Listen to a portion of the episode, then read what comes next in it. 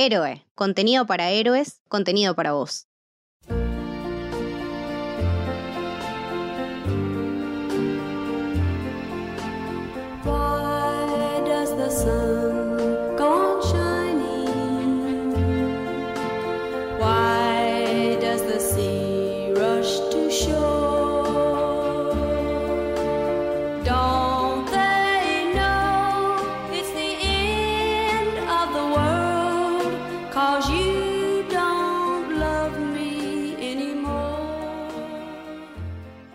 Bienvenidos y bienvenidas al Camino del Héroe. Mi nombre es Lucas, estoy con Lucho, ¿Cómo están?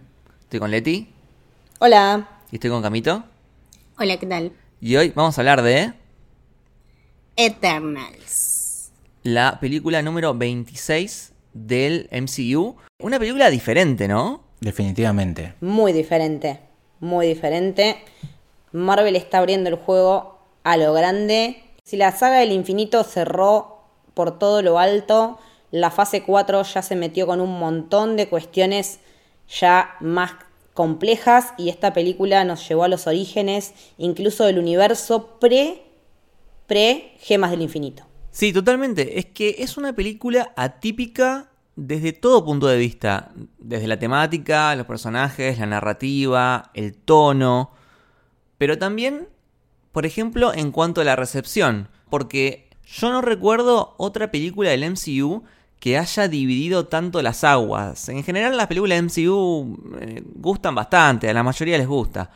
Con esta es como que se hizo una gran grieta y, y muy extrema, como que hay gente que la amó y le parece de las mejores películas del MCU y hay gente que no le gustó nada. Por ejemplo, lo que pasó con el porcentaje de Rotten Tomatoes, que en particular a mí es una página que no me gusta nada el sistema de, puntajes, pero lo que sucede con esa página es que la- las notas son por aprobadas o por desaprobadas y de ahí se hace un porcentaje de la gente que la aprobó y la gente que no. Y generalmente con las películas que son un 6 o un 7 tienen en Rotten Tomatoes un porcentaje elevado. Eh, por ahí va el 90% de la gente le resulta que es una película aprobada porque es un 7 eh, y entonces tiene un 90% de aprobación.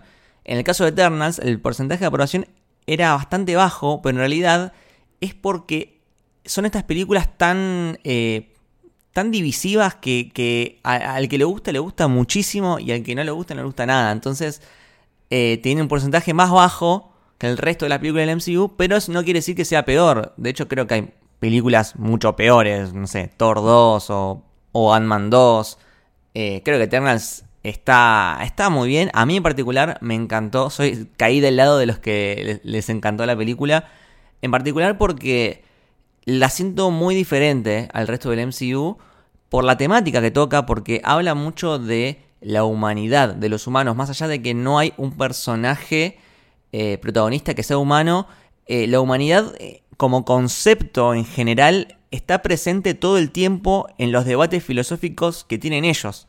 Y también me gustó ese tono tan dramático que tiene la película, que a algunos no les gustó. A mí en particular me gusta mucho porque me hace acordar a lo que era el, el primer acto de Endgame, que era básicamente un drama, que no había peleas. Y a mí me había encantado. También a WandaVision, que de nueve capítulos hay ocho en donde no hay una sola pelea. Y en el último tenemos ese, esa pelea entre las visiones que, que eh, más que pelea es un debate filosófico. Me hace acordar a eso. Eh, Es el Marvel que me gusta. El Marvel que, que va por las relaciones entre los personajes, por los debates, por las preguntas, por el drama, por las emociones. Eh, y me pareció que eh, los arcos de, de todos los personajes, de los 10 personajes, está muy prolijo, está muy bien construido. Los terminás queriendo eh, a los 10. Eh, me gustó esta narrativa de ir para el presente, para el pasado, para el presente de nuevo, de vuelta para el pasado, para explicar bien la historia de cada uno y las motivaciones y las decisiones de cada uno. Creo que se entienden perfectamente cuando un personaje decide algo, lo entendés.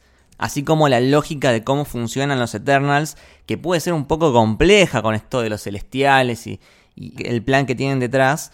Creo que la explicación se entendió perfecto. Y otra cosa que me gustó mucho es todo el apartado técnico, desde la música, la fotografía preciosa de esos atardeceres y la estética que maneja la película con estos símbolos dorados preciosos. La verdad que me gustó muchísimo y es de las que me dejan pensando después de haber terminado. Y algo muy importante es que cuando salí, lo primero que dije es que quiero verla de vuelta. Algo que no me pasó con Shang-Chi y Black Widow, que las vi una vez sola en el cine. Y Eternals quiero ir a verla de vuelta ya. Sí, creo que también viene de, de la mano de todo lo que es la dirección de, de Chloe Zhao, ¿no? Y de, bueno, este... mm, No sé, es- esto que es lo, lo bueno que ella resalta y por lo que ella se destaca. A mí en particular la peli no me pareció de una de mis favoritas de, de Marvel, pero sí me llevo esta manera de filmar muy eh, intimista y que realmente resalta lo mejor de cada uno todo lo que son las relaciones interpersonales, que bueno, de hecho es lo que hace un cambio a lo largo de la película. Entonces, que el foco esté ahí en vez de en otras cosas me parece súper válido, acompaña muchísimo todo lo que es el ideal de la peli. Yo tenía las expectativas altísimas con esta película, primero porque toca la, parte cósmica de Marvel, eh, está basado en Jack Kirby y Neil Gaiman, que uno es el otro padre de Marvel junto a Stan Lee, y Neil en, lo particular es uno de mis escritores favoritos de todos los tiempos. Amo toda la parte cósmica de Marvel.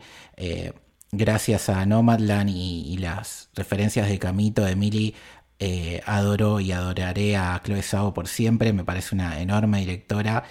Eh, el tráiler que hemos hecho un stream, lo, analizamos al detalle, me, voló la cabeza, me fascinó, me emocionó cómo estaba maquetizado, cómo la música que, eligieron para el tema, todo me, había fascinado y, me motivé demasiado. Entonces cuando llegó la película, llegué esperando todo y al principio estaba como frío ante el inicio de, la película porque justamente estaba buscando esto, ¿no? Lo que dice Lucas, la humanidad, la familia, el amor, que es algo que desde Endgame justamente Marvel empieza a tener como temática principal y que en la fase 4 lo, hemos dicho em, en todas las producciones hasta el momento, siempre aparece todos estos tópicos. Pero después, cuando terminé de ver la película, cuando uno ve los dos, tres giros que tiene y cuando la repensé y la volví a pensar y la analicé, eh, terminé entendiendo un montón de situaciones que le dan una vuelta de tuerca y que hacen que las cosas que a mí me habían parecido frías y que le faltaba justamente el corazón y la humanidad eh, reluzcan. Entonces, eh, desde mi punto de vista la, disfruté mucho y, y no sé en qué parte de mi top está, pero me gustó demasiado y creo que junto con Shang-Chi son de las dos películas las mejores hasta el momento de la fase 4. Sí, a mí de las tres que ya vimos en el año, que son Black Widow, Shang-Chi y Eternals, es la que más me gustó. Y sobre todo por le valoro lo jugado que es. Es muy experimental, es muy arriesgada. Muy. Por un montón de motivos es arriesgada.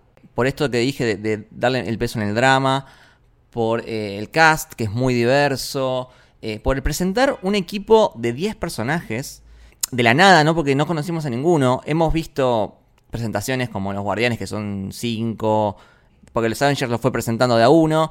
Es jugadísimo presentar un equipo de 10 personajes de la nada que no conocemos a ninguno, que ni siquiera son personajes que me digas como los Cuatro Fantásticos o los X-Men, que ya los conocemos. Claro. Acá son personajes que son bastante desconocidos, tiene como dos cómics más o menos importantes, pe- pero no mucho más, la gente no leyó los cómics. Son personajes de la B. Claro, muy parecido a lo que pasaba con Guardianes, ¿no? Que la gente hasta la película no sabían quién eran. Yo no sabía quiénes eran los guardianes de la película. Entonces, el, el hecho de que sean 10 y que, al menos en mi opinión, haya salido súper prolijo, porque cada personaje Está bien delineado. les encontrás la identidad a cada uno, se entienden muy bien los poderes, que eso era un miedo que tenía, de que, a ver, son 10 personajes con 10 poderes diferentes, y a veces hay películas que, no sé, no se explican bien los poderes, o son confusos, o son parecidos. Acá creo que súper bien explicado cada poder, eh, cada personalidad, cada motivación, cada arco del personaje está bien resuelto. Entonces le valoro eso, porque estaba todo seteado para que sea un quilombo de personajes, como lo fue Animales Fantásticos 2, que no se entendía nada, pasaba, era un desfile de personajes, y acá creo que se toma su tiempo para darle el peso que le corresponde a cada personaje. Podría tranquilamente haber sido un desastre, pero no, me parece que estuvo bastante bien.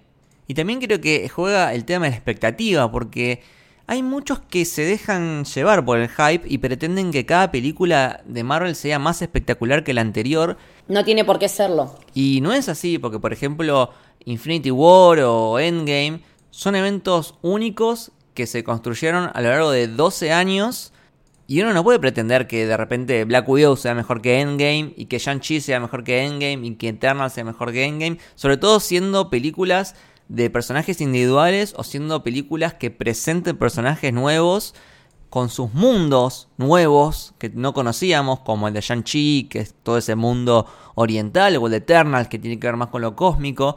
Pero cada vez que tenés que presentar todo un mundo nuevo, no es tan fácil, no podés ir a algo súper mega espectacular. Tenés que ir un poco a lo pequeño y después en una segunda parte, si querés, sí, hacer algo un poco más épico. Sí, después hay un tema de, tono, porque cuando vos haces Guardianes de la Galaxia, que es parecido, son personajes desconocidos, es un grupo de, entero nuevo, no tenés background de los personajes, como dice Lucas, no, no son Wolverine, Cyclops y, o Reed Richards y su Storm que se suman al MCU y de alguna manera conectaste con ellos.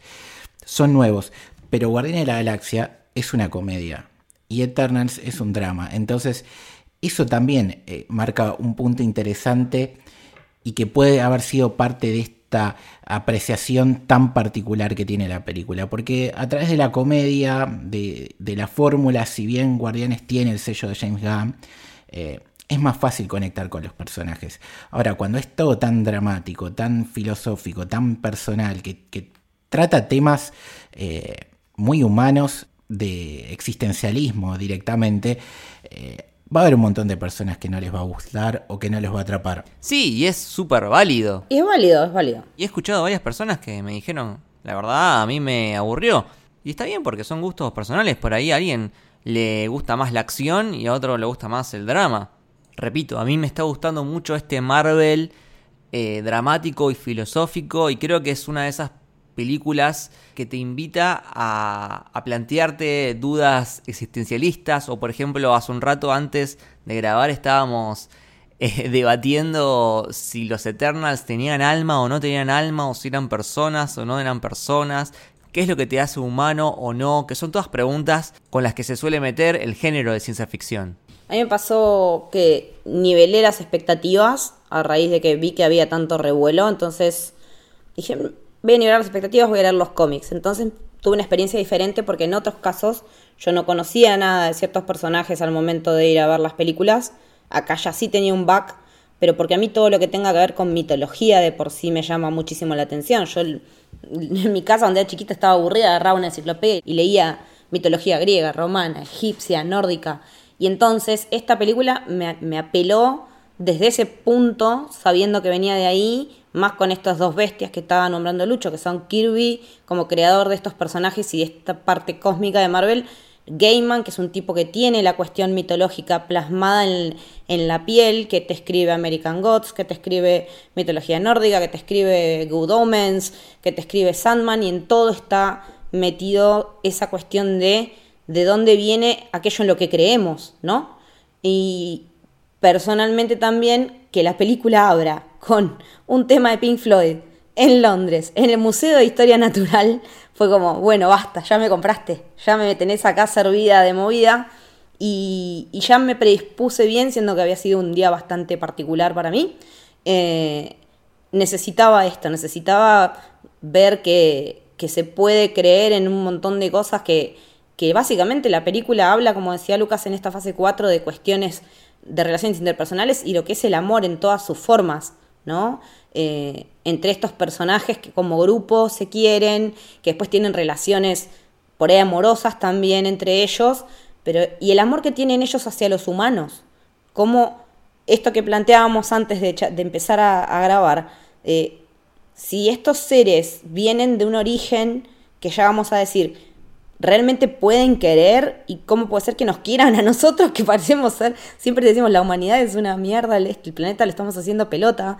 Y, y también que, que la película vaya hacia eso, a que nosotros tenemos que llegar a un punto de evolución para que sucedan determinadas cosas que nos exceden a nivel universal, cósmico, y que eso salga bien, porque te están contando la misma historia. En realidad lo que hacen es contarte dos historias de orígenes distintas a la vez. Primero te cuentan, no, lo que pasó es esto, es esto, y después resulta, no, no es esto y esto, es esto, esto, esta otra, cosa. Y eso también está muy bien explicado y me parece que habla muy bien de la construcción del guion, en el que laburó mucha gente. Chloe Zhao no es la autora original del guion, sino que ella se suma después al grupo que, que escribió la, la película y, y aportó sus tintes.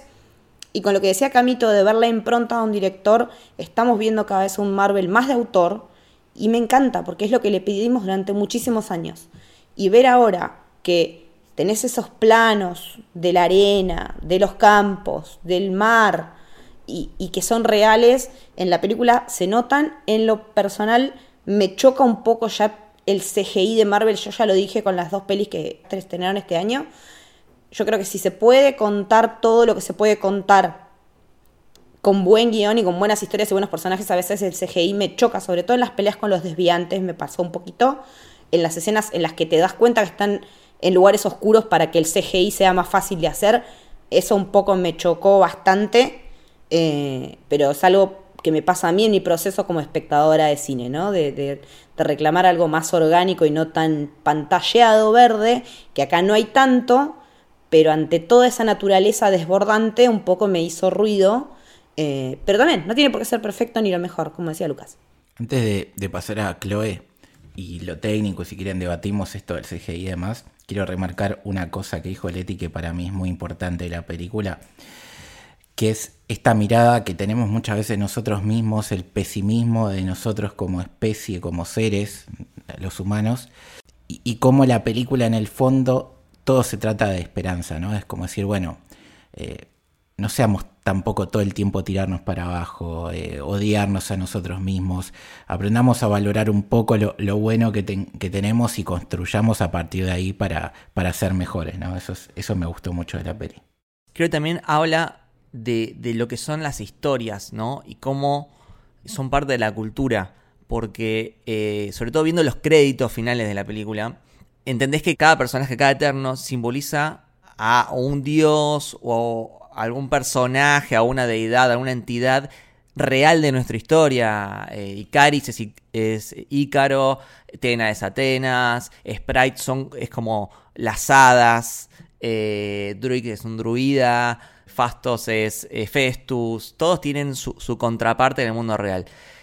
Y también hay algo muy divertido que tiene que ver con que, por ejemplo, hay muchas referencias a Superman. Muchas.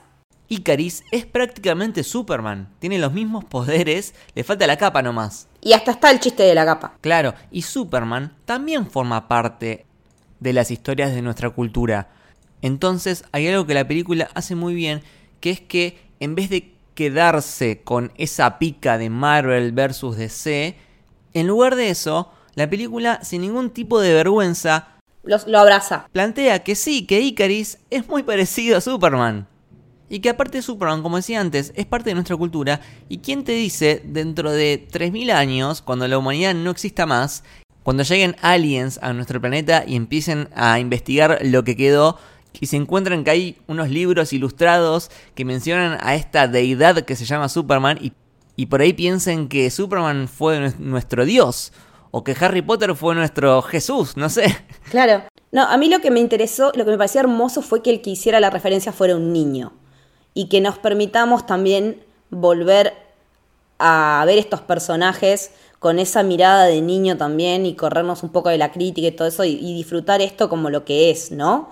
Eh, una película que está hablando de lo que son nuestros dioses modernos, que son los superhéroes. Desde ahí agarra Chloe la referencia a Superman. Dice, tenemos sí a estos personajes que son mitológicos, que a lo largo de la historia fueron llamados de distintas maneras por distintas culturas y fueron adorados, pero además tenemos a Superman, a quien queremos darle este homenaje que se merece porque es de nuestra mitología moderna.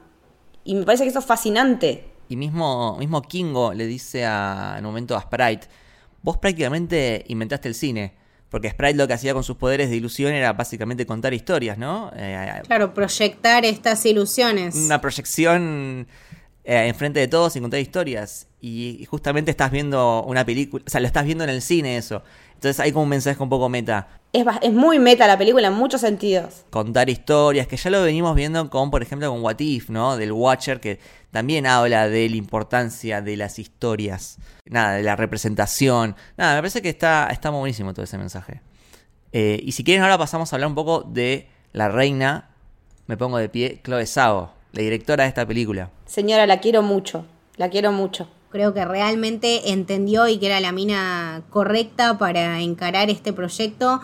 Más allá de porque la verdad que los paisajes son bellísimos, eh, hay ciertas tomas que son espectaculares, eh, hay un, un momento que es, yo tengo que mencionarlo, sé que menciono Apocalypse Now en todas las cosas que veo, pero el momento en el que Drew está viviendo en su aldea y están todos bajo su poder y están todos viviendo en esa armonía artificial, para mí es una, es una clara, clara referencia. Por suerte siempre destaco esta belleza que ella suele encontrar en las cosas más pequeñas y en, en estos escenarios totalmente reales que también de alguna manera destaca y, y resalta por sobre lo otro porque justamente se ve muy real, ¿no? Como lo que decía Leti de los desviantes, claro, me hace mucho ruido, es que al ver tanta belleza natural, eso es obvio que te va a hacer ruido. Te das cuenta cuando una escena es puro Zhao y cuando por ahí se nota más el CGI. Exactamente. Creo que fue una gran, gran adquisición del MCU.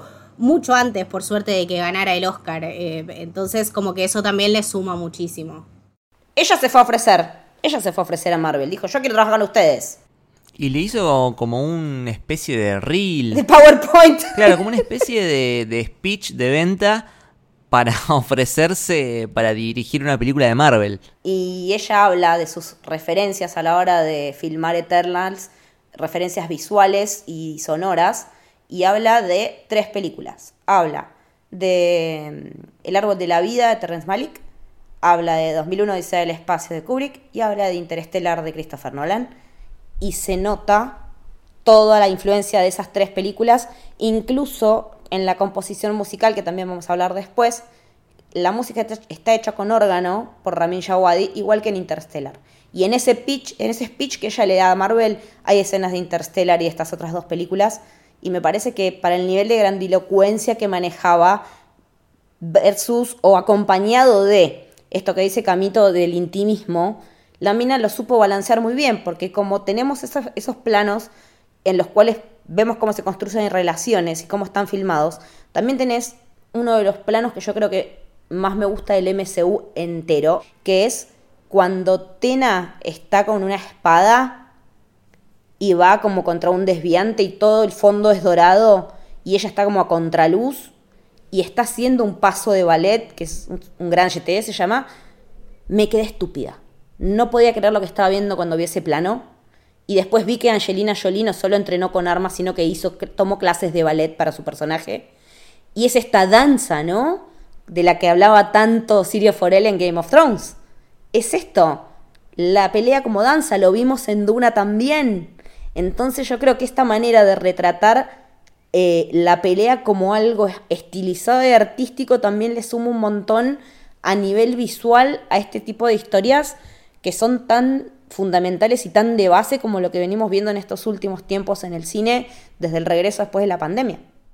Yo con lo que tiene que ver con lo técnico y este tema del CGI, más allá de debatir eh, la cantidad de veces que aparece, cuánto tendría o no, que eso ya es muy personal, creo que al ser tan experimental la película y el tener una directora como Chloe Zhao que utiliza sobre todo la luz natural para filmar las películas, eh, es muy complicado hacer que el CGI no, no termine de chocar un poco.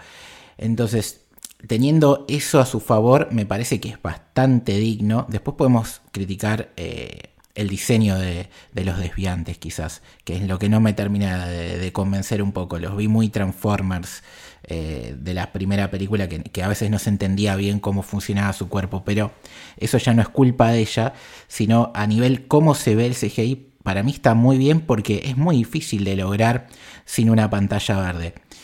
A ver, Marvel ahora va a empezar a filmar mucho con el domo este que utilizan para el Mandalorian. Creo que hicieron uno mucho más grande y seguramente va a ser espectacular. Y, Taika Waititi en Thor 4 creo que es el primero que lo va a estrenar. ya hemos visto en Ragnarok cómo puede utilizar el CGI a, su favor para que parezca un cuadro, si quieres, medio renacentista por eh, lo fuerte de los colores y demás. Pero aplicarlo de una manera tan natural y de cine clásico o, de, la antigua manera de hacer cine como hace Chloe Zhao y meterlo en una película con acción y con seres extraterrestres y con bichos que no, tienen una forma precisa, está bastante bien. Hay veces que te choca y que te das cuenta de que es algo que no existe. Es cierto, pero es muy difícil y por eso coincido lo que dice Camito, me gustaría verla de vuelta ya habiendo tenido esta experiencia y mejorar todavía eso, porque puede ser subir la vara mucho más todavía. Es que a mí me gustó mucho particularmente no solo la manera de ella de filmar, sino la dirección de fotografía de Ben David, que es un tipo que tiene en su haber películas como Cry Macho, de la que las chicas hablaron hermosamente no hace mucho. Estuvo en Capitana Marvel, estuvo en Three Billboards Outside Missouri, en Doctor Strange, en Ultron, en Guardianes de la Galaxia, y él arranca prácticamente con Kick-Ass. Entonces es un tipo que está acostumbrado a trabajar con superhéroes, pero a su vez con otro tipo de películas como Cry Macho y Three Billboards, que son otro registro completamente diferente.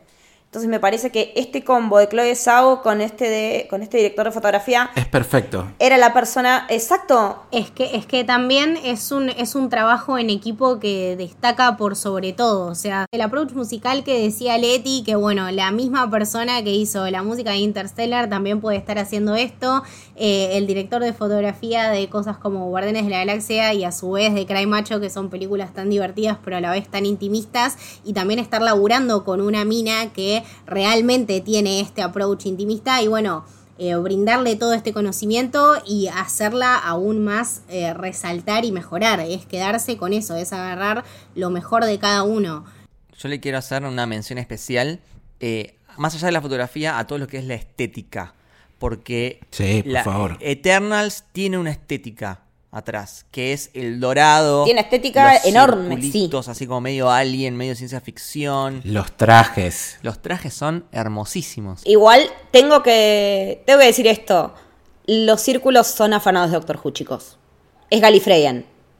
Literalmente es, está tomado, literalmente vos ves el Gallifreyan, vos ves cómo están las escrituras en la tarde, es literal eso. Y me parece que está buenísimo que la ciencia ficción se retroalimente de esa manera. Que no tomemos solamente los temas, sino que también que tomemos las estéticas, que estéticas. funcionan.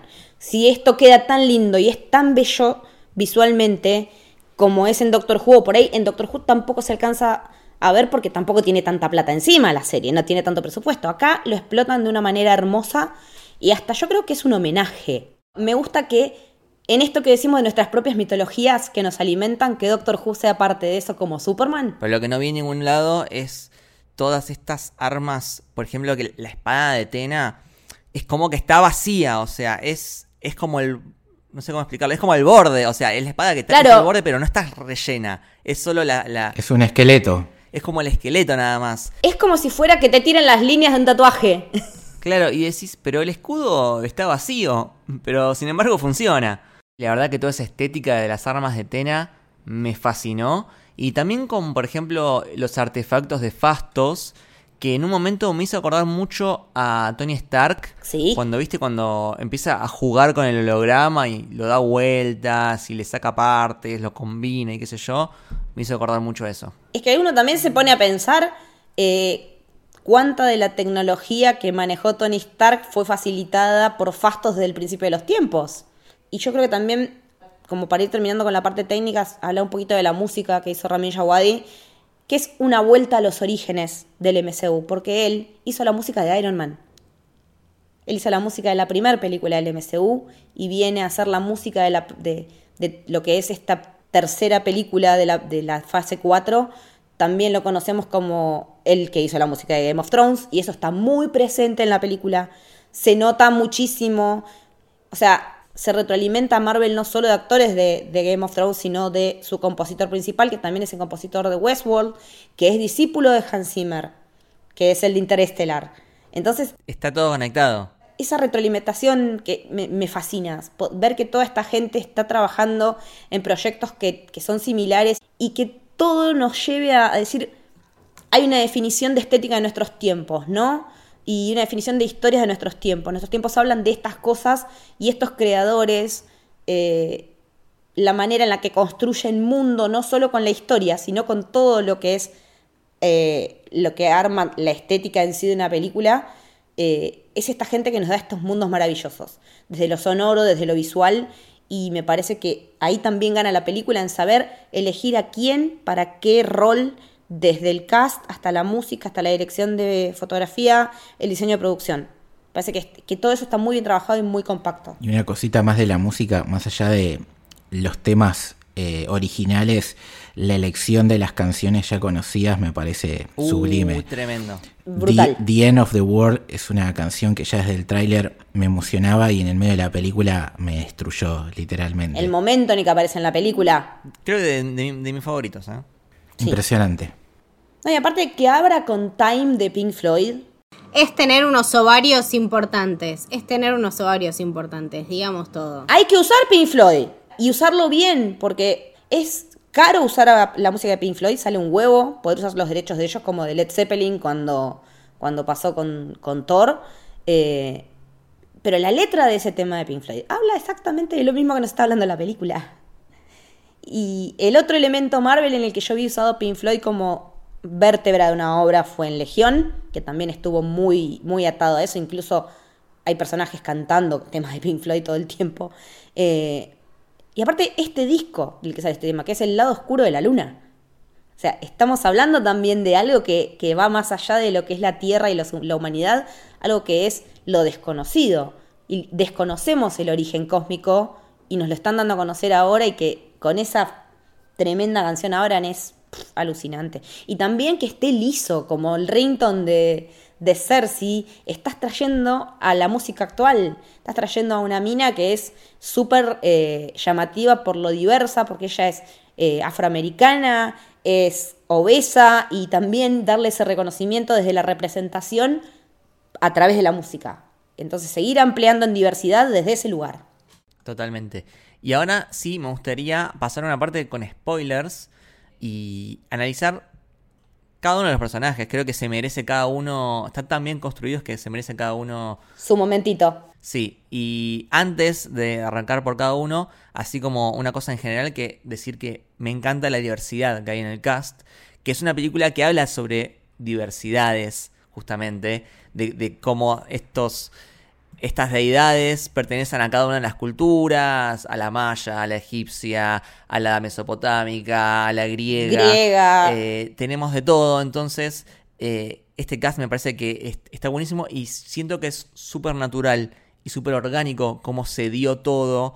eh, porque siempre se habla de el tema de las agendas, de lo que, que es forzado, que no es forzado. En este caso, en Eternals, me parece que se da todo súper natural. Todo está bien, bien puesto. O sea, eh, Bien pensado y bien ejecutado. eh, no está porque sí. eh, tiene un porqué todo. Eso lo- la verdad que lo, lo destaco muchísimo. Sí, lo que está bueno también es que la base es, los eternos son inmortales, se mueven por fuerza cósmica y todo es proyección de energía. Todos sus poderes derivan de ahí, cada uno tiene su particularidad a la manera de usarlos, pero la base de sus poderes está ahí. Entonces todos tienen ese dorado que los aúna más allá de que después cada uno canalice ese poder de una manera diferente. Entonces me parece que partiendo de ahí, ver qué, po- qué poder tiene cada uno es, es, re interesante. Sí, totalmente. Eh, entonces empezamos. Podemos hacer una especie de orden igual que en la película, ¿no? Empezando por eh, Gemma Chan, que el personaje es Cersei. Eh, tengo que decir que me encanta su poder. Me parece el poder más Hermoso. interesante de todos porque es hermoso. Cuando eh, convierte al micro en pétalos. Sí. Bellísimo, Qué bellísimo belleza, momento. Bellísimo. belleza. Eh, me hizo acordar a Fullmetal Alchemist. Sí. Es tipo muy, muy transmutación. Es que yo lo veía y hacía el simbolito de los hermanos así con Sí. las manos. Sí, y a la vez que tenga su- o sea, se explique muy bien cuál es su límite. O sea, ella puede modificar cosas inorgánicas, que no sean seres vivos. Claro, hasta que transforma al desviante en un árbol y ahí se, decís, wow, se está rompiendo esta mina. Pero es muy importante su rol, ¿no? Su, su, su conflicto pasa por el legado. Porque eh, cuando no está más el personaje de Ajax, todo indicaba, o la de sentido común decía que el siguiente en la línea iba a ser eh, Icaris, pero no, termina siendo Cersei. Y ella está como, ¿por qué yo? ¿Por qué yo? Y entendés por qué. Y, y tiene que ver con su poder, ¿no? Porque su poder es cambiar las cosas. Y ella es un agente de cambio. Exactamente. Eh, y también te entendés por qué, más, más adelante en la película, entendés por qué Icaris tampoco era la persona ideal para que lidere el equipo. Ato a lo, a lo que dice Lucas de la transformación y que los Eternals necesitaban una persona que cambie el orden de las cosas, que dejen de ser eh, simplemente maquetas o títeres o soldaditos que cumplen órdenes de, de un celestial y pasen a tener eh, libre albedrío, que, que sean libres y que puedan sentir y vivir. Eh, más allá de eso, hay una cosa importante de ella que ella es la única que tiene la comunicación con, con Arishem, que es el celestial que, que los creó y que los gobernó. Y ella es la que decide eso. Ella que es la sanadora del grupo, ve que está roto, que ella de alguna manera es su responsabilidad, que falló como líder, se da cuenta luego de conocernos a nosotros, a los humanos, de ver que somos diferentes, de que lo que pasó con el chasquido nos hace luchadores, de que eh, tenemos algo que nos, nos difiere y que realmente valemos la pena. Es por eso que le elige a, a, Gemma Chan a, a Cersei, porque ella, por un lado, es la que más ama a los humanos, la que más empatiza, y también porque es la que llega para cambiar las cosas. Entonces, ya desde los poderes es poetic cinema en ese sentido. Y es la que eh, la primera que los ayuda, ¿no? Porque lo primero que hacen cuando llegan al planeta, luego de, de eliminar al desviante, es eh, que mm, Cersei agarra un, como un, un cuchillo de piedra y lo transforma en un cuchillo de oro. Y es como el, el primer gran avance en la humanidad, eh, tipo, che, mirá que podés usar Sí. esto, ¿eh? Y aparte también la permanencia de esa misma arma en exposición en el museo en el que ella trabaja. Es la que más se compromete en ayudar a la humanidad y la que más afecto nos tiene. La que más disfruta de vivir entre los humanos, además. Porque aparte ella es docente, está impartiendo conocimiento y explica qué son los, los predadores alfa, que son, eh, lo está hablando ella por los desviantes, pero en realidad para los pibes que están en clase está hablando como de cuál es el que se come, el animal grande se come más chiquito. Ella le está hablando a otro nivel, pero le está, haciendo la baja y está dándole conocimiento también, transforma las mentes de quienes la escuchan. Entonces ella transforma a varios niveles y me parece que, está bueno que Marvel haya encontrado en ella, a, más allá de que ya la habíamos visto en otro pequeño papel en Capitana Marvel, eh, a, a una nueva eh, líder de un grupo. Eh, en particular a mí no me terminó de cerrar su actuación, pero tengo como un alguito de que, de que su nivel de expresión... Pasa que también al lado de Salma Hayek, que es una mina que te dice todo con todo el cuerpo todo el tiempo, me pareció fría, siendo que es la que nos quiere más, ¿no? A mí me pasó un poco lo mismo, ¿eh? Eh, creo que si tuviese que rankear los 10 actores, creo que Gemma Chan es la que pongo abajo de todo. Pero me parece que tiene que ver con que los otros estuvieron muy bien. E- Estos chicos están locos, aguante Gemma Chan, la rompiste toda, te amo, gracias. Ojo, igual Cersei es un personaje que creo que puede llegar a ser reutilizado en el MCU eh, como miembro de los Avengers, porque ella en los cómics ha sido parte de los Avengers. Me acuerdo que en Infinity Gauntlet eh, ella estaba. Exactamente. Y medio que lo setean al final, viste, de la película antes de que pase lo que pasa, eh, que le dice al personaje de Kit Harrington, bueno, yo tengo que hacer algo distinto ahora, como que quiere empezar a convivir con ser un Eternal y como que la gente lo, lo conozca. Entonces, lo más orgánico para hacer eso es ser una superhéroe, básicamente. Sobre todo en Marvel que todo el mundo sabe quién es cada uno, no, no hay tanta identidad secreta. Bueno, y otro gran, gran personaje de la película que me encantó fue Icaris, eh, interpretado por Richard Maiden, que como dijimos antes es una especie de Superman, con los rayos láser, con el poder de volar, con el poder de la superfuerza. Y así como Superman es el líder de la Liga de la Justicia, Icaris desde el principio se ofrece como líder siempre. Es un soldado que Es quiere... un soldado. que quiere quedar bien con su superior y que aspira algún día a ser esa persona que tanto admira. El tema es que más que Superman se termina transformando en Homelander de The Voice. Sí. Eh, me parece que está muy bueno ver cómo está creciendo Richard Madden como actor. Es un actorazo, ¿eh? Me parece que su recorrido hermoso el que está haciendo, porque de verlo como Rob Stark, un tipo puro honor, que bueno, spoilers, así termina como termina, eh, a verlo después en Bodyguard, ya siendo protagonista en esta miniserie que está buenísima, si la pueden ver, véanla, policial, seis capítulos, a verlo en la peli de Elton John, en Rocketman, Sí, haciendo de, de de la pareja de Elton, haciendo de forro. Hijo de puta. Y después, viéndolo acá, ¿no? Me parece que, aparte también le juega un montón a favor a cada uno de los actores que interpretan a, los personajes de este cast, usar sus acentos naturales. Él está con su acento escocés que siempre se lo tienen que borrar porque como que es difícil entender ese acento y que escucharlo acá en su gloriosa escoticés es como hermoso. Escucharla a Salma también con su eh, inglés eh, latinizado. eh, me parece que está muy bueno también ese tema, ¿no? De, de que cada actor, vos podés aprovechar a cada actor al máximo cuando es lo más natural posible. Y no solo la voz, el mechoncito blanco Es de él. que tiene en el pelo, que le queda re bien y no sé por qué a veces se lo hacen teñir. eh, acá en esta película lo tiene y digo, perfecto. O sea, más identidad. Y es un personaje que también pasa por, por un montón de conflictos a lo largo de la película y si bien decimos que pasa de, Home- de Superman a Homelander, después termina siendo un mea culpa y termina como termina, ¿no?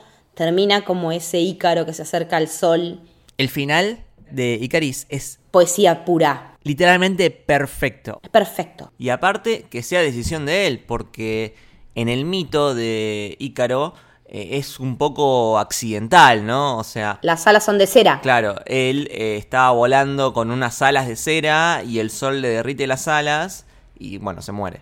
Acá el tema es que él va a morir eh, voluntariamente al sol. Pero es que él también quiere volar más arriba. Él quiere ser un líder que no puede. Él quiere ir más allá de lo que, de lo que está planificado para él. Entonces, como él no puede cumplir con su tarea, decide eh, en ese plano bellísimo que es calcado de viñetas de Superman, que es Superman mirando a la Tierra desde el espacio y luego volando hacia el sol.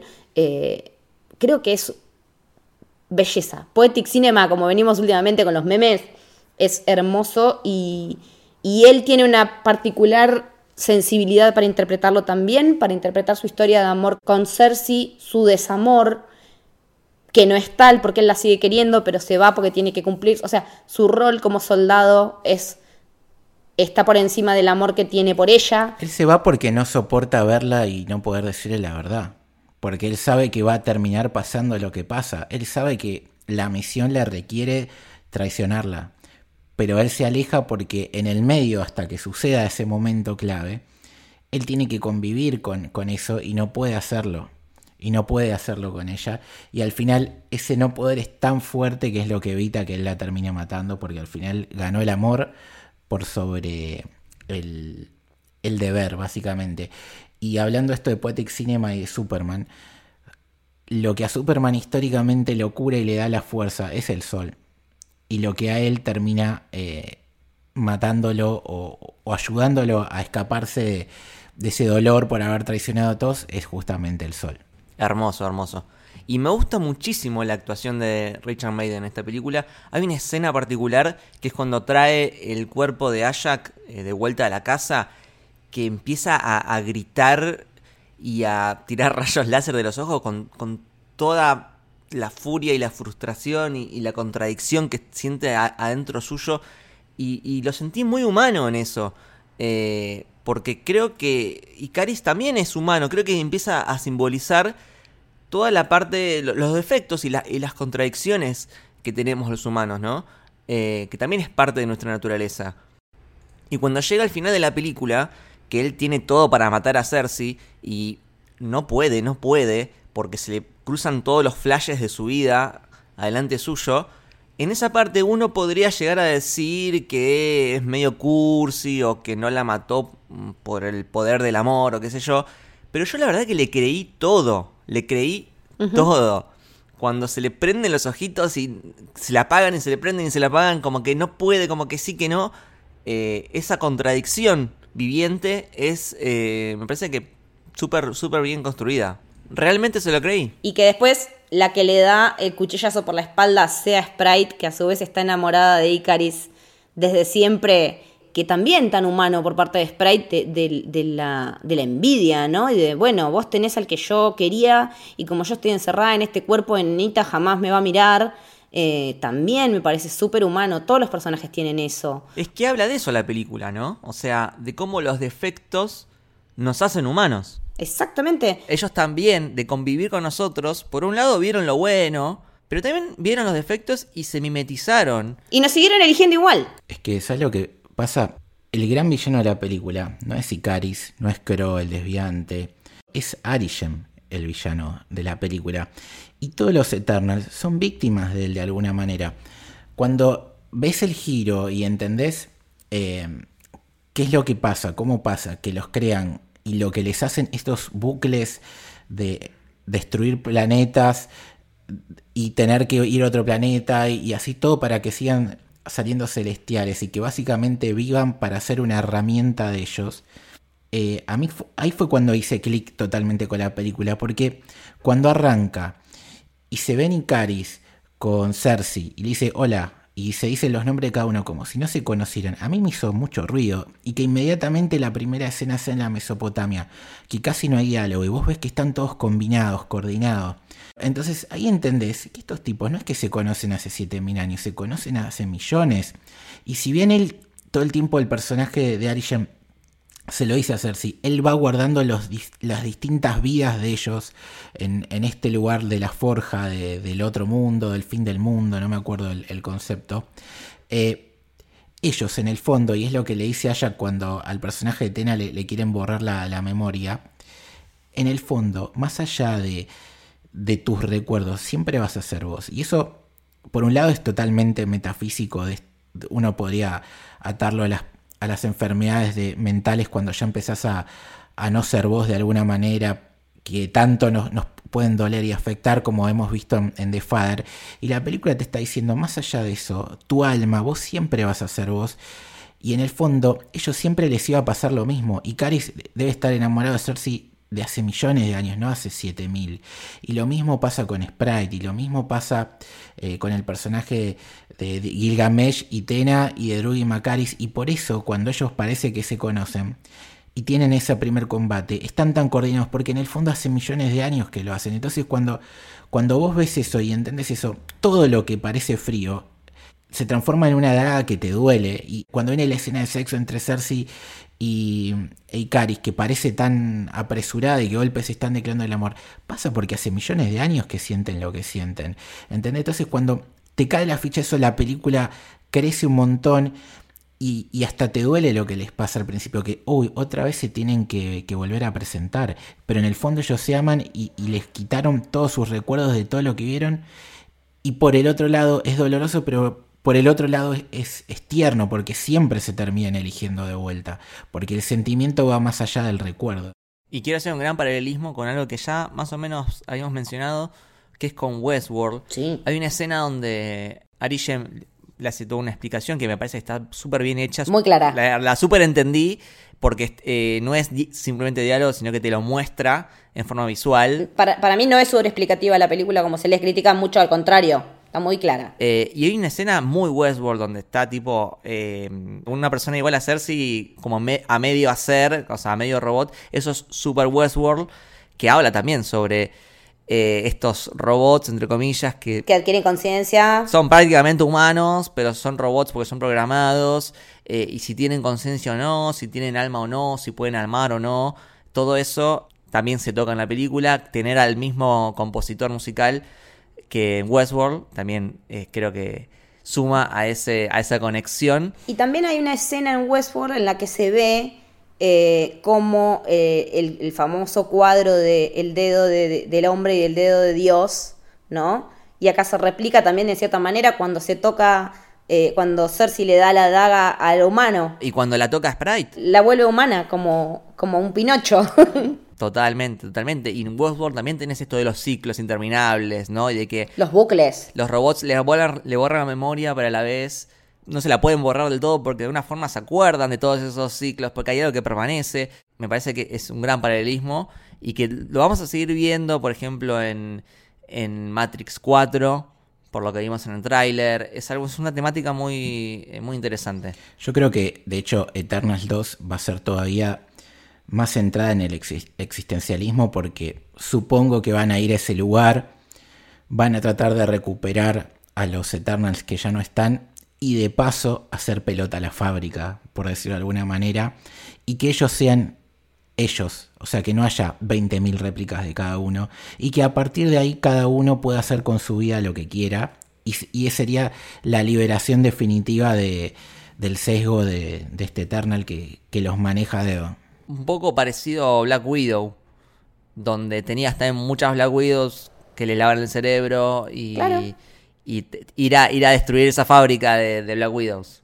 Es que el tema es siempre la identidad, la búsqueda de identidad, de ser vos, de sentir lo que vos sentís y que no sos una copia de una copia de una copia, como nos dijo el Club de la Pelea, ¿sí? que también está en Loki, ¿no? Eh, Esto de tener muchos, muchas variantes de Loki, ¿qué es lo que hace que Loki sea Loki? El tema de WandaVision y, y que está, hay un visión que es como visión de mentira, que es que viene de, de la misma visión de Wanda de lo que era su esposo.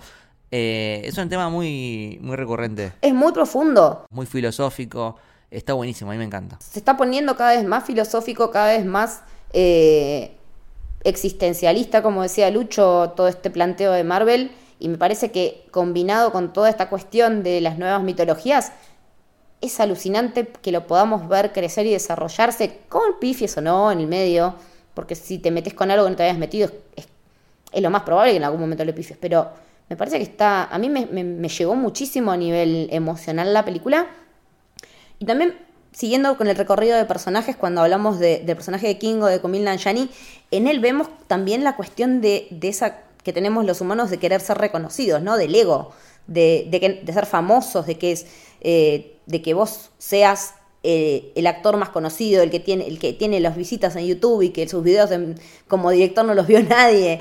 Eh, si bien parece, es el personaje más comic relief de la película, el que tira más chistecitos y todo, porque él también es un actor que viene de la comedia, él estaba también en, él estuvo en, en Silicon Valley, también es director, es escritor. Por favor vean The Big Sick, La tengo que ver, que no es la vi todavía. un peliculón.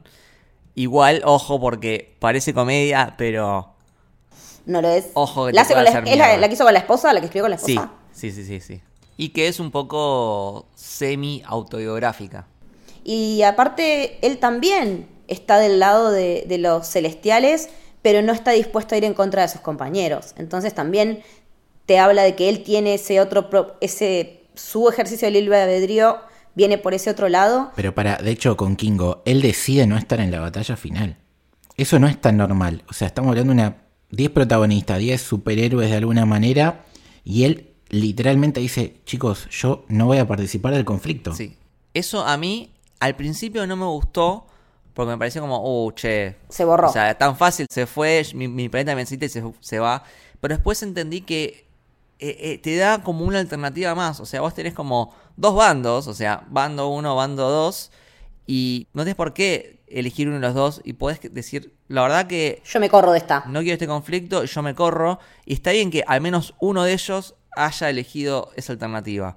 Bueno, y después tenemos a Sprite. Sí, decíamos que su poder barra maldición es no envejecer y ella quiere. Ella es un alma vieja en el cuerpo de una niña. Que no puede formar familia, no puede. O sea, está, está en desventaja en comparación con los otros nueve. Es durísimo eso. Sí, Pues aparte, ella tiene el poder de crear ilusiones, pero las ilusiones no tienen eh, peso, no tienen tacto. Son vacías.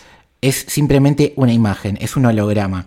Entonces, cuando empieza la película y la ves en el bar, que se hace pasar por una chica más grande, y apenas el, el pibe que se está levantando le toca la mano, se da cuenta que es mentira o que hay algo raro, te destruye, porque la piba vivió miles de años con esa maldición y no puede avanzar. Es. Incluso Kingo la, la abandona. Porque dice, yo la verdad no me, no me puedo estar mudando cada vez que alguien se da cuenta de que no enveje- no envejeces. y aparte también, no por nada ella elige trabajar con un ilusionista como es Houdini.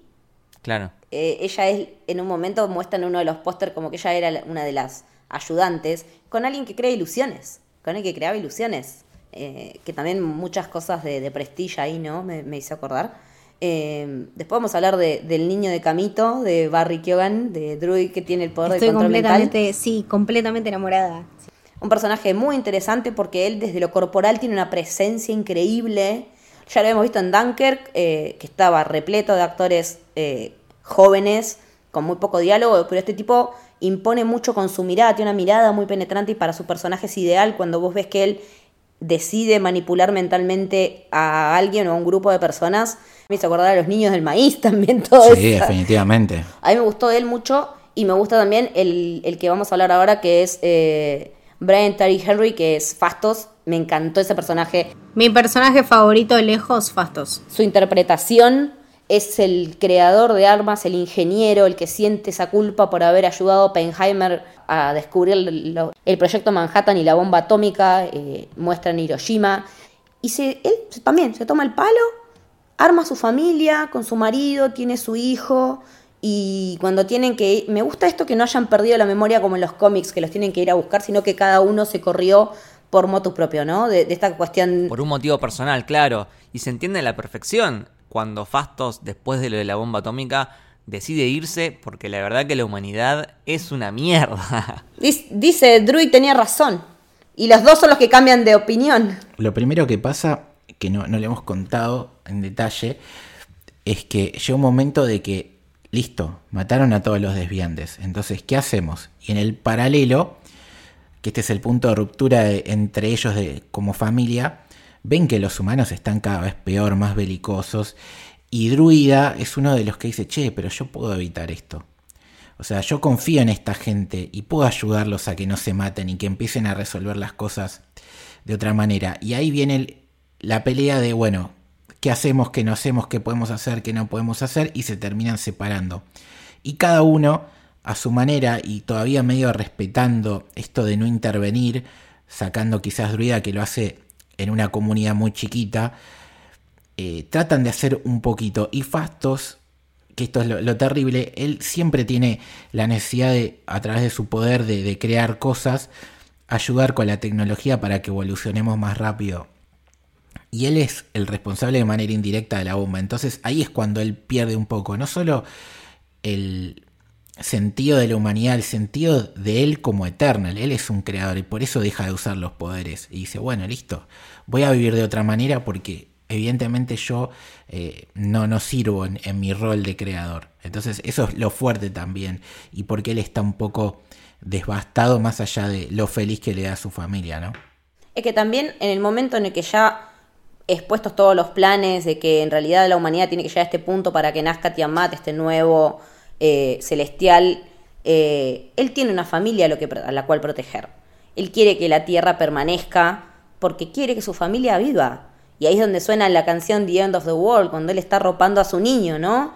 Y me parece también que, que esté mostrado tan de manera orgánica la- la composición de su familia me hizo muy bien de ver en pantalla.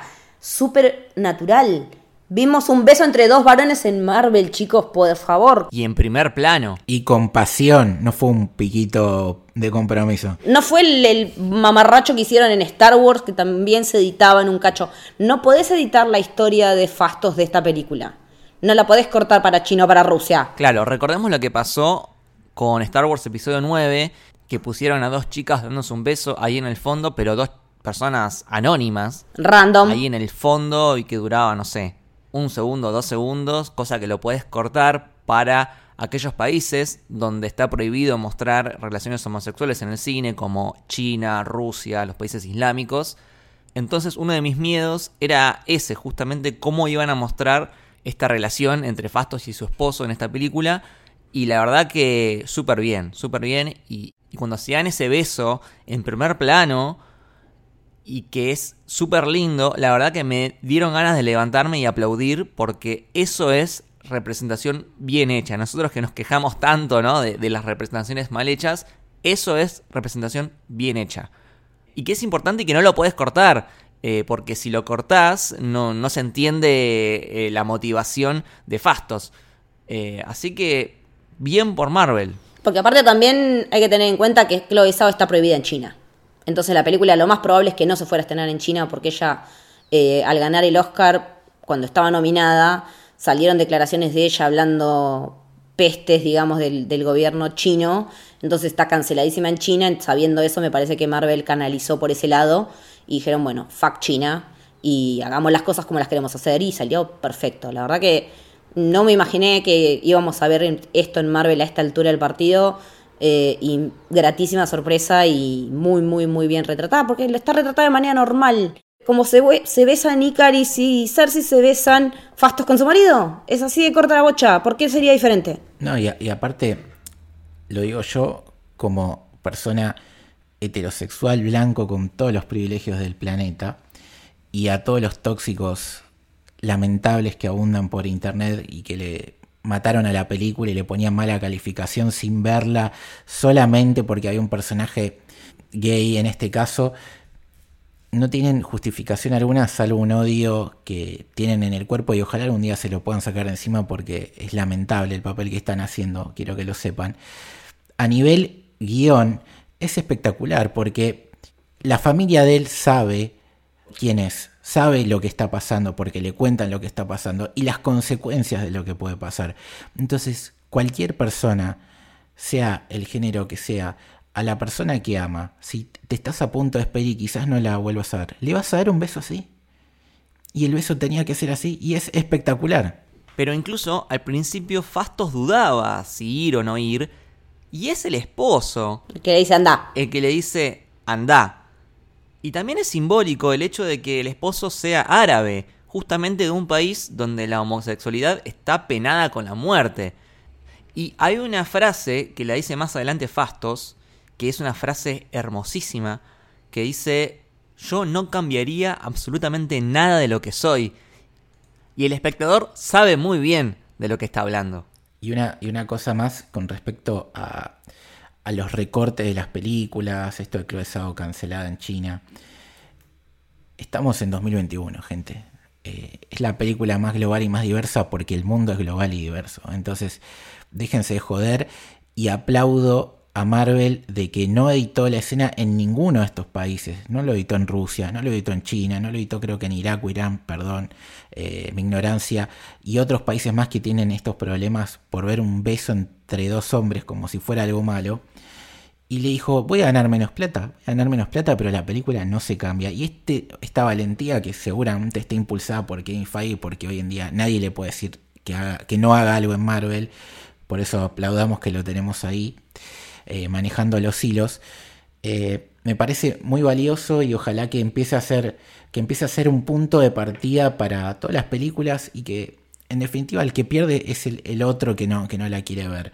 Y que si tenés que contar este tipo de historias lo puedas hacer libremente y no lo tengas que hacer pensando en lo que voy a dejar de ganar. Entonces, eso es un acto muy valiente de Marvel. Se lo hemos criticado mismo en, en Camino del Héroe, eh, cuando hablamos en los episodios especiales de, de la comunidad LGTBI. Bueno, en esta vez es para aplaudirlo, me parece. Bueno, después, siguiendo con el repaso de personajes, está Lauren Ridloff como Macari, que también un personaje diverso porque ella es, eh, no sé si es sordomuda o sorda, pero habla con lenguaje de señas. Pero algo que me gustó, un detalle que me encantó, que es que todos el resto de los Eternals saben lenguaje de señas. Exactamente, iba a decir lo mismo porque me pareció hermoso eso. Entonces lo que sentí es que la comunicación fluía perfectamente, sin ninguna diferencia. Exacto, y que aparte no era tan difícil, realmente si le pones voluntad, fluye lo más normal y es algo que realmente hace la diferencia. Entonces, eh, si juntás eso con un talento bastante outstanding como es el de esta piba, tenés algo sumamente genial, porque aparte no es un personaje que esté en grandes momentos o que tome gran parte de su pantalla, pero en los momentos en los que aparece y sobre todo con esta química con Druid que me parece hermosa y que es algo que realmente es una de las mejores cosas que me llevo, destaca un montonazo y hable o no hable es genial, entonces eso claramente no hace la diferencia. Y aparte su conflicto jamás pasa por esa diferencia que tiene ella. Eh, en ningún momento de la película se habla de ese tema. Está tocado con total naturalidad. No, de hecho, ella no, en el momento de tomar partido, está muy, muy claro ella para dónde va. Eh, y a mí también me gustó mucho que ella fuera como la guardiana del domo y que con su poder fuera rescatando cosas valiosas de la historia de la humanidad y andás a ver todo lo que leyó esa mujer, por favor, con su super velocidad. Y tiene ese momento que entre todas las cosas que ya tiene ahí guardadas, tiene el, el Santo Grial, que es el de Indiana Jones, es exactamente el mismo, es igual. Tiene cuadros, tiene papiros que yo me imagino que son de la biblioteca de Alejandría. Y tiene una espada que cuando la ve Tena, la agarra, porque obvio que Tena te va a ir a agarrar la espada. Y Sprite le dice, ¿esa es la, la Ebony Blade? ¿Esa es la espada Ebony? Y ella dice, no, es Excalibur. Chao, tranqui. Qué espadita también, ¿no? Y después escala el comentario porque dice como que Arthur always had a crush on you, tipo a Arthur siempre le gustaste. O sea, Claro, sí. Pero que, que nombren a la, a la Ebony Blade, que es la que vemos después en la escena post-créditos 2. Fue como, Una cosita de, de Macari. Ma- Primero que es espectacular cómo está filmada eh, su poder de velocidad. Me, me encantó. Y que es un personaje que está rotísimo, súper fuerte, ¿no? Eh, fuera de eso, de, de lo superheroico y demás, ella por un lado también es de los que creían, bueno, tenemos una misión, cuando la cumplen dice, bueno, ya está, nos vamos a casa, ¿no? Porque es lo que les habían prometido, que volvemos a Olimpia. Claro, volvemos a Olimpia, planeta que no existe. Y después cuando... Y por un lado decís, bueno, quiere volver a casa, pero también a los humanos los adora porque se guarda tesoros. ¿Entendés? Como, bueno, me voy a casa, pero me llevo en el corazón todo esto a esta gente y me quiero leer todos los libros para seguir aprendiendo de ellos lo más que pueda hasta que me tenga que volver a mi casa. Y de hecho tiene una remera de eh, La Guerra de los Mundos, que es una de las obras fundacionales de la ciencia ficción también. Entonces, te está hablando de que es una mina lectora que ya desde ese, desde ese lugar eh, ama las historias que también cre- eh, creamos nosotros los terrícolas, ¿no? Me, me parece un guiño hermoso. Es que, es que Eternals es una película de ciencia ficción, hecho y derecho. O sea, la llegada de la nave es muy Arrival. Ya dijimos de Interstellar, de Westworld El- eh, también la nave se parece al monolito de 2001 hacia el espacio. también. Eh, es el género cinematográfico por excelencia que te hace filosofar y que te hace eh, preguntas existencialistas, ¿no? Y es algo que Marvel eh, se está metiendo porque WandaVision tranquilamente podría ser eh, un capítulo de La Dimensión Desconocida. Loki también es mucho ciencia ficción, muchas referencias a eso, pero son diferentes subgéneros de la ciencia ficción, ¿no? Claro. Porque tenés la, No, la porque tenés utopía, la- la- claro, la ucronía. la ucronía, eh, claro, exactamente. Y esto es la típica más relacionado a, por ejemplo, a Rival, ¿no? De que llegan seres de, de arriba y se empiezan a relacionar con los humanos, ¿no? a, a darnos cosas. Y la comunicación. En Arrival es la comunicación. Y acá también. Esto tiene todo que ver con la comunicación. Sí, y una cosa más que quiero destacar con el tema de Macaris es el excelente labor de la actriz en darle expresividad al lenguaje de señas, porque el equivalente a lo que un actor que puede hablar eh, hace con la tonalidad de la voz, en darle énfasis a las palabras, en actuar, básicamente.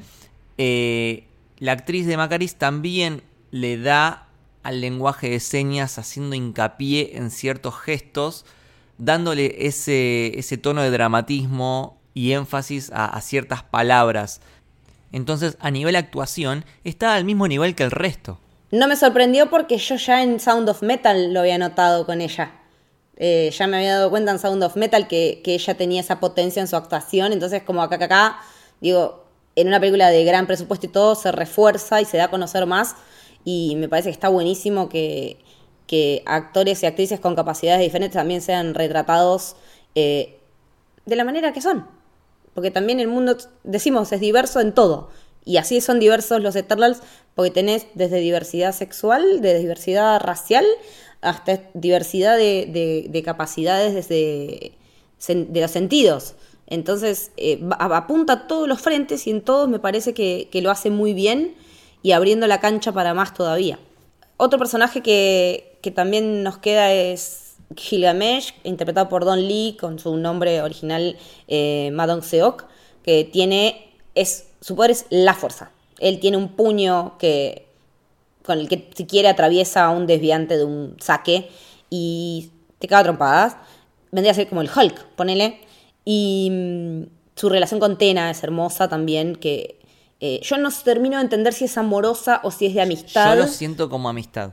Yo lo sentí como amistad, creo que en los cómics ellos son pareja. Yo lo sentí amorosa. Y, y es más, la relación entre ellos dos me hizo acordar mucho a una película hiper reconocida, para algunos odiada, para otros amada dentro del género romántico, que es The Notebook. Oh, no. Es él, Pero tiene que ver, sí, tiene mucho que ver. Sí, es él cuidándola a una persona que tiene y haciéndola recordar. un problema sí. con, con mental y con, y con los recuerdos y, y que la tiene que reconectar. Bueno, por ese lado, por ese lado puede ir. Bien, por ese lado, por ese lado lo acepto.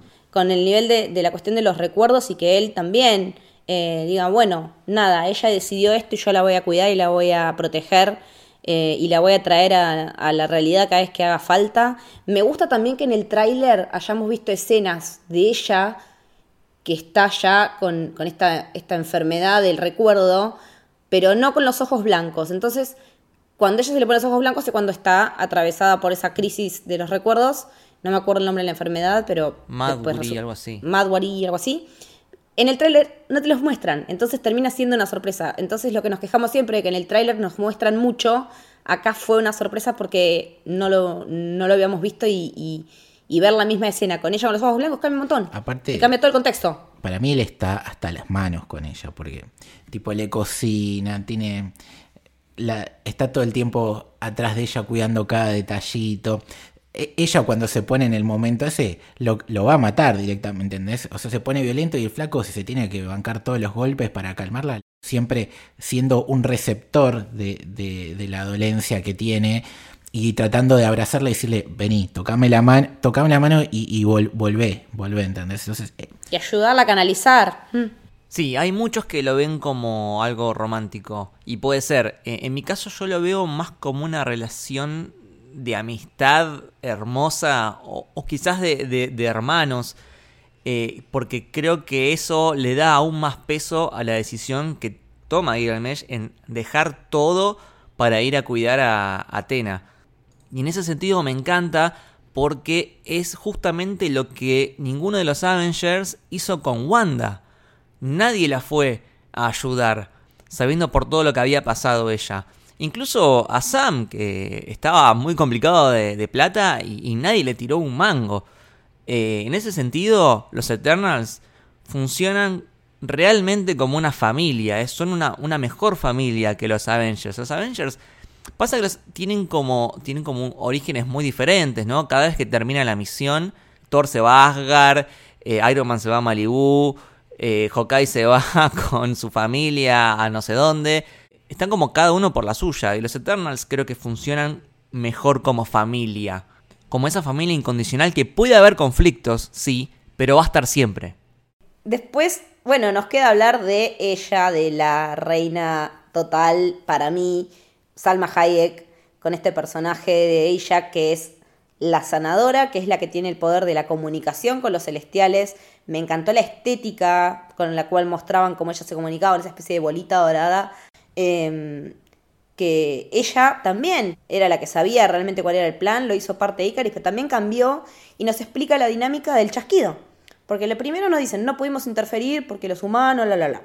Y después en realidad ella dice, lo que pasa es que los humanos se dieron cuenta cómo revertir esto y al de- as- lo que hicieron fue retrasar cinco años el nacimiento de este celestial, porque el celestial tenía que llegar cuando la humanidad estuviera a punto de reventar y explotar.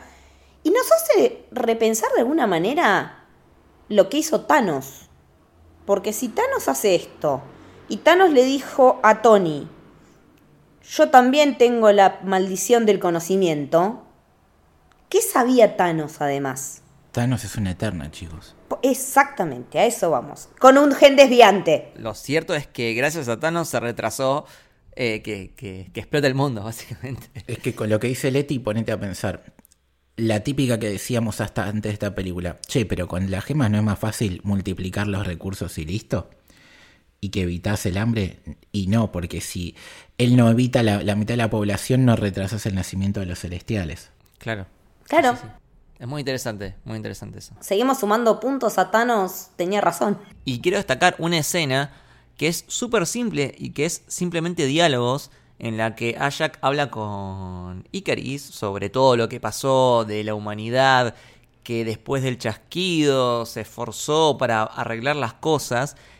Y justamente de ahí viene la fascinación y el cambio que tiene de parecer Ajak para con la humanidad, porque ve que hacen eso y dicen, esta gente es especial. Y que en realidad Marvel, desde los cómics, siempre hizo hincapié en esto, en lo especial que es la Tierra. Eh, por ejemplo, Watu, eh, el, Watcher, que está asignado a, a nuestro planeta, es el único Watcher que sufre un cambio y empieza a romper las reglas para ayudarnos a nosotros. Entonces los humanos somos seres frágiles en comparación con, con las entidades cósmicas o los Eternals eh, que existen en el universo, pero a la vez somos tan complejos y tenemos tanta, tanto poder de voluntad que también nos hace especiales y, genera fascinación en aquellos que están arriba nuestro. Y una cosita más de esa escena que decís vos. Ella se da cuenta de que Icaris la va a matar. Y se da cuenta cuando lo escucha y le dice, che, esto es mi culpa. Porque yo a vos no te ayudé a salir un poco de esa estructura. De hecho, todo el tiempo estaba, lo veíamos nosotros, que él, quería ser el líder o el que estaba todo el tiempo detrás de, cumplir el plan a rajatabla. Ella no se dio cuenta, pero cuando ve que él la va a matar, le pide perdón por eso. Y es por eso también que le elige a Cersei como la próxima líder. Por dos cosas. Uno, por lo que ya hablamos antes al principio de, del podcast, de que ella es la, la transmutadora, la que va a cambiar. Y segundo, porque es la única que lo puede sanar a él.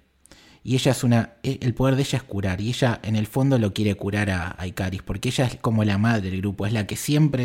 Ella es la madre. Ella es la que siempre tuvo la verdad y la que siempre vio, los vio nacer y renacer. Entonces, ella estuvo presente en todas los- las muertes y los renacimientos. Ella es la Pachamama. Claro. Es la Pachamama, literalmente. Sí. Es la madre. Bueno, en el cómic de hecho arranca en una excavación arqueológica eh, en los Andes eh, y encuentran que las naves de los Eternos eran aztecas. Eh, entonces me parece que aparte siendo justo una actriz de ascendencia mexicana, es eso, es, es la, la- la latinidad al palo.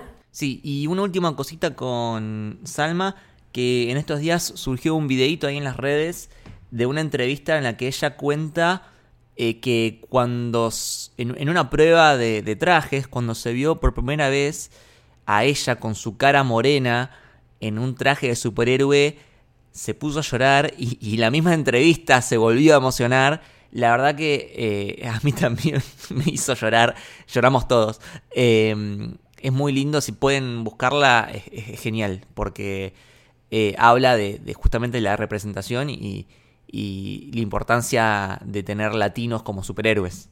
Nos queda hablar de Tena, Angelina Jolie, bienvenida a este universo Marvel, diosa total. Un personaje tan interesante, ¿no? Como que dentro de todo súper demostrativo y también como que de alguna manera quebró toda la trama. Nada, me parece que era el personaje correcto para, para enfocarlo. Y sí, sí, me, llevo eso. Ojalá que, ojalá que la veamos de vuelta, que seguramente sí, porque está. Eh, así que sí.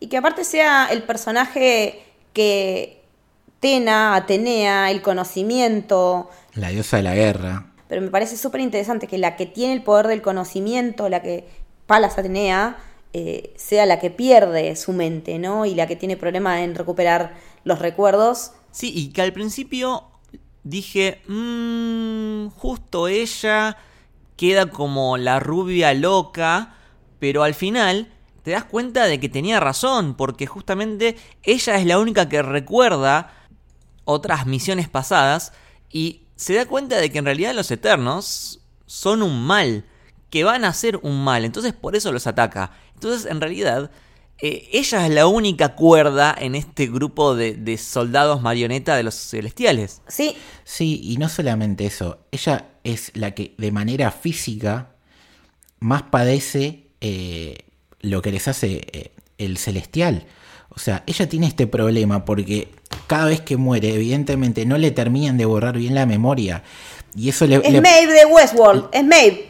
y le, le provoca un, problema, ¿entendés? Tiene como su pasado más su presente conviviendo en un mismo cuerpo y, y- y que no logra establecerlo a los dos porque no está bien hecho el, el- el paso, ¿entendés? No es que tiene todos los, la- los recuerdos, le aparecen cada tanto y cuando le aparecen se le mezclan con lo que ella es y lo que ella cree. Entonces termina padeciéndolo. Entonces físicamente es la que más sufre las consecuencias de lo que es el maltrato del celestial. Sí, totalmente.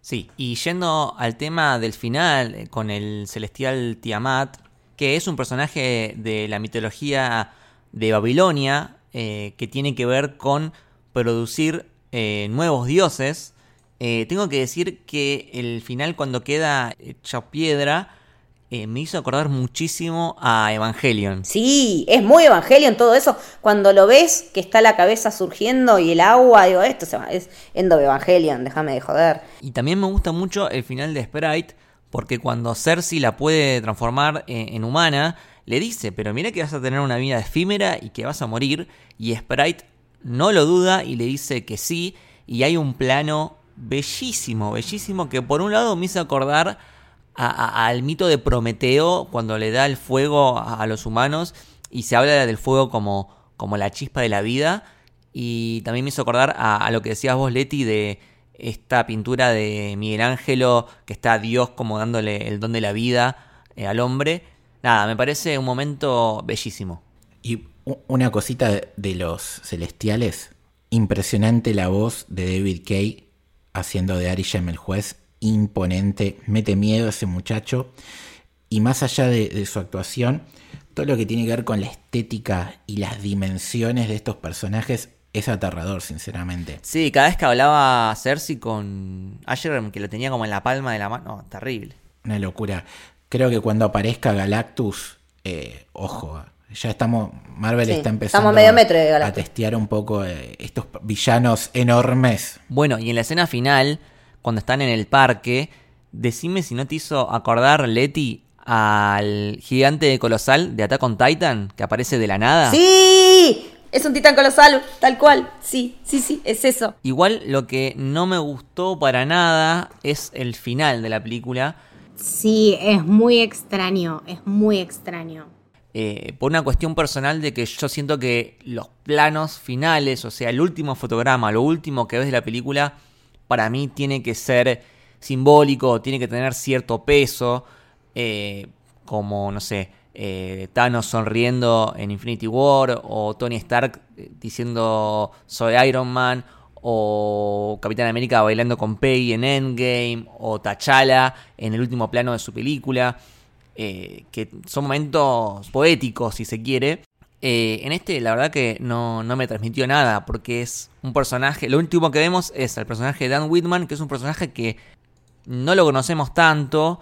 eh, termina demasiado abierto la historia, no me permite hacer un análisis eh, súper conclusivo porque termina abierto, entonces no, no, no puedo terminar de, cerrar la historia. Eh, que creo que Marvel en general, la- las historias de Marvel son bastante contenidas en cada película, más allá de que siempre dejan algunos cabos sueltos para lo que viene después, suelen cerrarse en cada película. En este caso, me da la sensación de que terminó demasiado abierto, no sé. Y que lo último que vemos en la película sea un personaje secundario que no conocimos tanto, la verdad que no, no me transmite nada. Claro, es que a lo que a mí me remitió fue justamente a eso, o sea, como que el plano final era todo acerca de esperar la escena postcréditos y después la otra escena postcréditos. No sentí nada que me mantuviera, no sé, al borde de la silla, nada que me llamara la atención, era como que, bueno, eh, no empaticé en ningún momento con esta persona que me estás mostrando en este último segundo tan significante de la película. ¿Sabes por qué está hecho así el final? Pasa todo eso, pero a la vez nosotros como humanos no sabemos nada de ellos. Entonces, ese final es Cersei diciéndole, me quiero empezar a hacer cargo de quién soy y poder vivir con eso al lado de todos ustedes, porque los amo a los humanos, y de repente aparece ese bicho.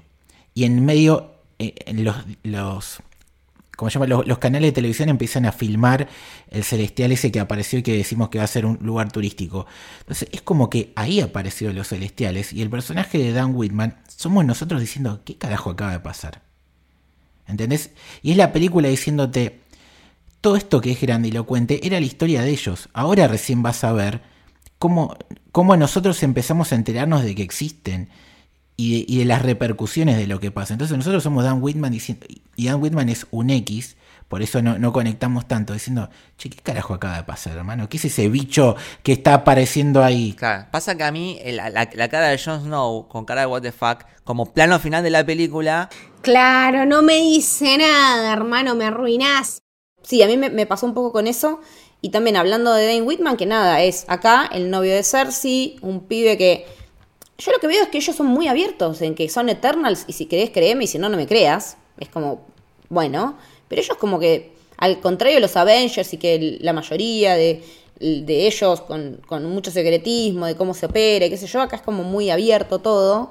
Y mm, la humanidad se está enterando, ya pasó por todo lo que fue el chasquido, descubrió que está Strange, que está todos estos personajes. Y ahora encima se nos vienen más cosas. Y eh, me parece que el personaje de Dan Whitman eh, entiende realmente lo que pasa. Al principio de la película me parece que es interesante cómo él es, siendo que viene del, linaje que viene, ¿no? En los cómics, de, literalmente uno de los caballeros de- del rey Arturo, que sea profesor de historia y que también en el momento en el que está dando la clase recite un poema de Walt Whitman, casualmente que habla sobre la humanidad.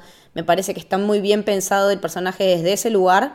Y bueno, ya yendo a las postcréditos, la primera es, hola, bienvenido Harry Styles al MCU, ya sabíamos que estabas, pero ahora ya lo vimos. ¿cómo gritó la gente en el cine? No, no puede ser. La gente estaba enloquecida. La gente, la gente, la gente en mi cine aplaudió, o sea, no, no aplaudieron cuando terminó la película, aplaudieron cuando apareció Harry Styles y me parece muy acertado, o sea, totalmente same. El segundo niño Dunkerque. El segundo niño de Dunkerque. Que tenemos en la película. Sí, tenemos, entre Dunkirk y Game of Thrones tenemos el medio cast. Que Eros es otro Eternal. Es eh, básicamente Cupido. Es que es Cupido Eros, hable- depende de que hables de mitología griega o romana. Eh, pero que es un tipo que básicamente en los cómics tiene el poder de hacer que creer que te lo garches. Pero que tiene un tipito que se llama Pip, que es como un troll, que lo presenta con todos los títulos cual Khaleesi, eh, y tira todos los... Bueno, cada vez que me llego a un lugar me vas a presentar así, y que viene como con una bolita también de esas tipo de los celestiales, no mucho más de momento, pero me parece que venga la figura que representa al dios del amor en una película en que el- la que el amor es tan pregnante, está muy bien puesto. Lo, de Pipe Troll, una cosita, es un personaje que está más atado a Dan Warlock, que es justamente en estos días conocimos el casting, quién va a ser el actor, y que está reconfirmado que va a salir en Guardianes de la Galaxia 3. Entonces quizás... ¿Vos me estás diciendo que vamos a ver a Eros y a Adam Warlock chapando?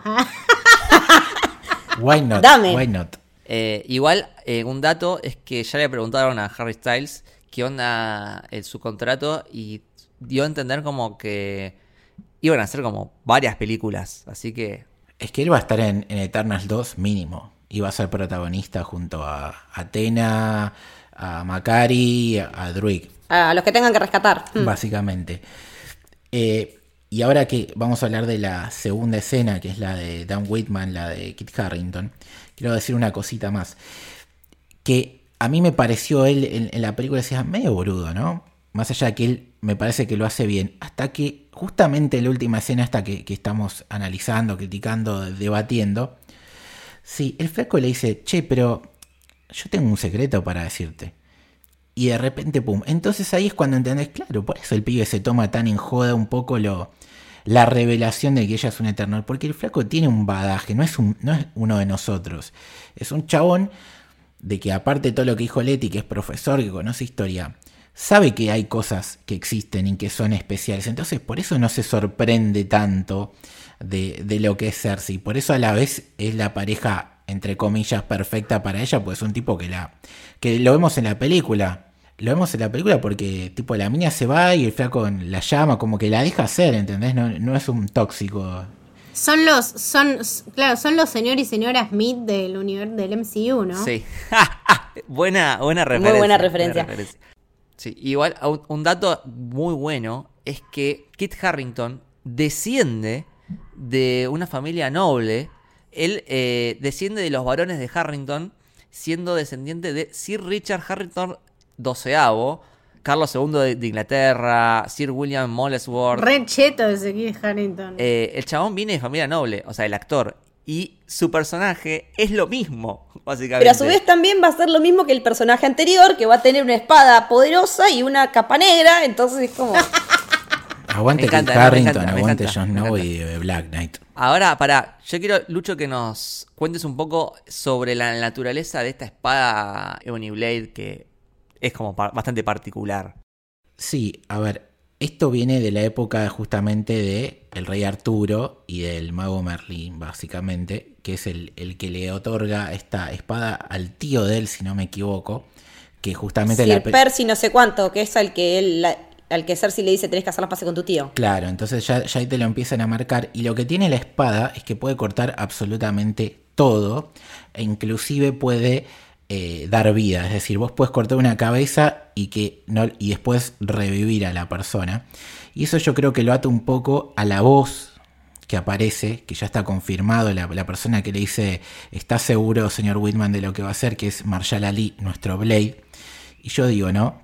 Eh, ¿No querrá Bl- Blade evitar que esa espada llegue a los vampiros? Porque si un vampiro puede revivir eternamente por más que le corte justamente la cabeza, son imparables. Entonces puede ir un poco por ese lado si vamos a flashearla. Y lo que tiene el personaje, aparte de la espada, ha tenido un Pegaso como mascota para volar y moverse. Ha sido Avenger, ha sido pareja de Cersei.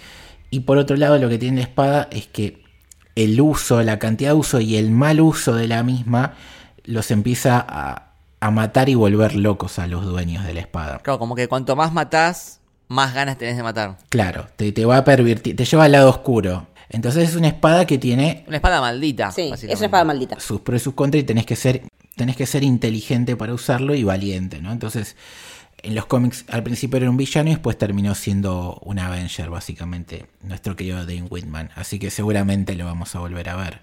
Y, y ahora este- esta conexión que tiene con Blade, tengo entendido que viene de, de un grupo de superhéroes que se llama eh, MI 13. eh, 13. En vez del MI6, que es el servicio El secreto inglés. secreto de, de Inglaterra, que lo vemos en James Bond, en Marvel es 13, en vez del 6 es el 13, y han participado montones de personajes británicos del MCU, entre ellos estos dos. Perfecto. Perfecto. Así que puede ser que, que, que Blade sea como el Nick Fury de este grupo, como que esté armando un grupito. Claro, no sé si van a ser el MI13, no sé si van a ser los Midnight Zone, no sé si van a ser los Avengers Europa, no sé qué van a hacer, pero creo que van a empezar a unir conceptos y se van a mezclar. De hecho, se confirmó que el actor que va a ser de Werewolf by Night, el, el hombre lobo de Marvel, que es eh, nuestro querido, Gael García Bernal. ya tenemos a Moon Knight, vamos por ahí. Y déjame déjame pensar que va a volver la Captain Carter Por favor, en forma live action. déjame soñar. Ojalá, porque justamente el Capitana Carter, Capitana Britannia, es un personaje que está muy mezclado con el Black Knight y, y que tiene que ver con viajes entre distintas realidades y demás, que es básicamente lo que se nos viene ahora. Yo cuando terminó terminé de ver la película no, me- no sabía quién era la voz. Primero flashé Watu y después me enteré porque Chloe Sago salió a decir que era Mahershala Ali. ¿Por qué no lo dejas en claro?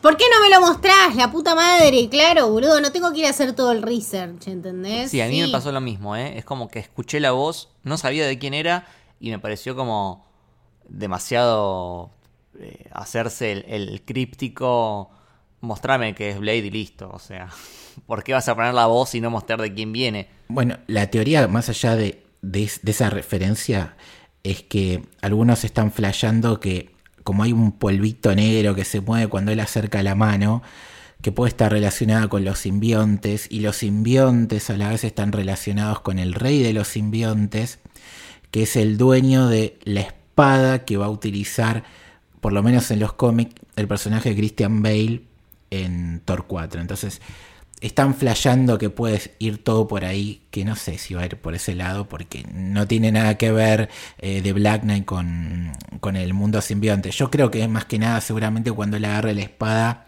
eso negro se va a transformar en el traje, una cosa así va a ser. Puede ser. Me gusta. sí. Me, me gusta que sean estas espadas que te hablen. Sí, dame espadas siempre, dame espadas, Espadas que te mitológicas. hablen, que te susurren como, matalo, matalo. Sí. Buenísimo, la verdad que quiero más espadas mágicas. Me hizo acordar al Darksaber, obvio, también de, Sí, leí un artículo que decía que si la Excalibur es como el niño prodigio en una familia, eh, la Ebony Blade es el primo emo. Me encanta. Me encanta, Y por eso bancamos la Bonnie Blade. obvio. Bueno, eh, excelente análisis, me ha encantado. Eh, cada vez que proceso más la película, cada vez me gusta más. Cada día le encuentro algo más para rescatar, la verdad que... Me pasa lo mismo, no puedo dejar de pensar en la película. Pasaron ya al momento de grabar esto cin- cuatro días y sigo encontrándole aristas y sigo teniendo ganas de leer más de estos personajes, saber más. Así que mm, quiero más Eternals. Es como el Vini y como Selma Hayek, cada día se pone mejor. Excelente, excelente. Excelente comparación. Eh, vamos a pasar las redes. ¿Camito? A mí me pueden seguir en Twitter y en Instagram como Camito del Héroe, a vos, Leti. A mí me encuentran también en Twitter y en Instagram como Leticia-Haller. ¿A vos, Lucho? L Torres Toranzo, Torres con ese Toranzo con Z. A vos, Lucas.